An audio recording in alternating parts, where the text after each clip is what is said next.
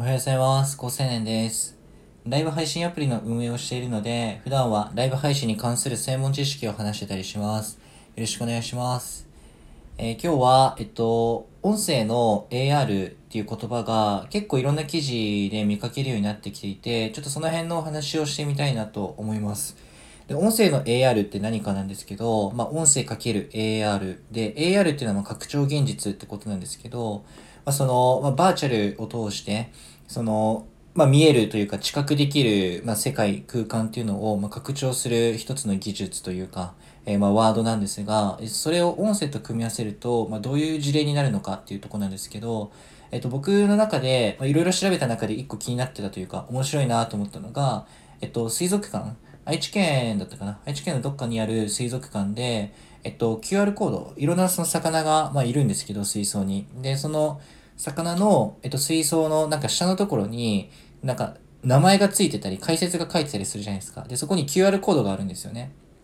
で、その QR コードをスマホで読み取って、でそれによって開かれたウェブのページで音声を聞くことができて、それで音声を聞くと、えっと、その魚の、まあ、いろんな、こう解説とか、まあ、いろんな話を、まあ、音で聞けると、音で楽しめるんですよね。で、これを、えっと、解説とかを音で楽しむってこと自体は、実はその新規性がゼロからあるわけではなくて、そのなんかアナウンス、館水族館なんで、館内全体でこう流れる。みんなで同じタイミングで同じことを聞く。同じスピードで聞くって意味だったら、アナウンスっていうものがもともとあったんだけど、その個別の、えっと、デバイス、スマホのデバイスで、えっと、個別のタイミングで個別の情報を音声で聞き入れるっていう意味だと、まあ、個々の体系に最適化してるんですよね。で、目の前にあるその水槽にいるお魚さんたちの、えっと、別のさらなる情報、より高次元の情報として音声っていうものを、えっと、聞くことができるっていうところで、音声 AR っていうような、ま、表現で、ま、体験をこう、ま、表現してるということなんですよね。で結構まあ面白くて、まあ、これを踏まえて何が言いたいかってことなんですけど、僕の中で気になってるのは、まあ、二つあって、一つは、その音声の接触点としては、えっと、リアルがまあバカにならないなと思ってて、えっと、今だとスタンド FM の、えっと、音声をこう投稿して、じゃあ誰かリスナーの人に聞いてもらいますって、で固定のリスナーの人とか、えっと、フォロワーの人とかだったら、まあ、聞いてもらえると思うんですけど、えっと、新規の新しく初めて聞いてもらったリスナーさんに関しては、スタンド FM とか、えっと、ツイッターでシェアした時にツイッターから入ってくるとかで、いずれにせよそのネットとか SNS、バーチャル上で繋がった接触なんですよね。そうじゃなくて、リアルの水族館に行ってそこで初めて接触するっていう可能性が結構あるなと思ってて、やっぱりそのリアルの外に行って楽しむって時って、やっぱり耳開いてるんで、家族とかと一緒に行くってなると、ちょっと会話とかが、その家族間で起きたりするけども、水族館って結構、あの、家族で一緒に行っても、こうバラバラになって、お父さんはなんかイソギンチャク見てて、お母さんなんか、なんか、ナマコを手で触るコーナーにいて、みたいな。で、お、なんか息子さんをタツノオトシゴを見て、みたいな。ああいう風に家族でも、一旦その家族間の会話を止めて、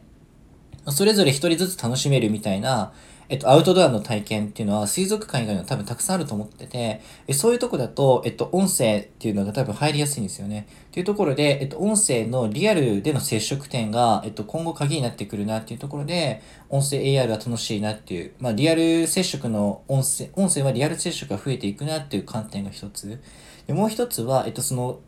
QR コードで聞く音声が、もしライブだったらもっとおもろいなと思ってて、まあ、アーカイブなんですよね、その水族館で聞けるのは。だから事前に収録したものなので、何回聞いても同じものが聞けるんですけど、それがリアルの、えっと、ライブの音声だったら、えっと、場合によってはなんか、全然なんか、その水族館のスタッフさん同士でなんかボケとかツッコミやってる可能性もあるし、めちゃめちゃ面白いなと思ってて、で、その音声のライブって結構通信的にも動画と比べれば全然軽いんですよね、当然ながら。だから、えっと、iPhone のも最新端末とかでも動画の VTuber のやつとかでライブ配信する端末熱起こるし、普通に遅延も起こるんですよ。それぐらい、スマホっていうそのハード側がまだまだ全然ライブ配信についていけてないし、通信自体もまだ 5G っていうのはそんな普及してないんで、まだまださあの時代の先を行き過ぎてるんですよ、ライブ自体が。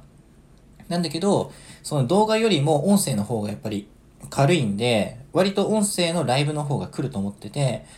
で、それがやっぱり LINE 通話、の常時接続型の、あれは1人対1人のカップルで繋がったりするけど、N 人対 N 人に拡張したものが、えっと、音声ライブなんで、でそういうものはポコチャとかも、ま、流入してきて、Spotify も今広告かけてどんどん来ている中で、音声ライブが、じゃあそのリアルの場でできるってなると、結構もっと面白いなと思ってて、なんでその水族館の事例で、まあ、音声の AR が出てきたよっていう、まあ、音声の AR って言葉自体って結構いろんなところで聞くんですけど、水族館以外にも。でそういうところで、やっぱ僕が思った観点としては、その音声かけるライブになったらもっと面白いんじゃないかっていうのと、あとはリアルでの接触が増えてきてるっていうところ。でこの辺もっともっとキャッチアップして、えっと、具体的にスタンド FM でどういうふうに落とし込んでいくか、で、音声市場を盛り上げるために、僕が一プレイヤー、一配信者として、えっと、どういう施策を手掛けていこうかなっても、あの、ちょっと並行して宿題で持っておくんで、ちょっと今後またそういうのが思いつき次第、まあ、実行次第、え実験が完了次第、ちょっと皆さんにまたお伝えしていこうかなと思ってます。じゃ、またね。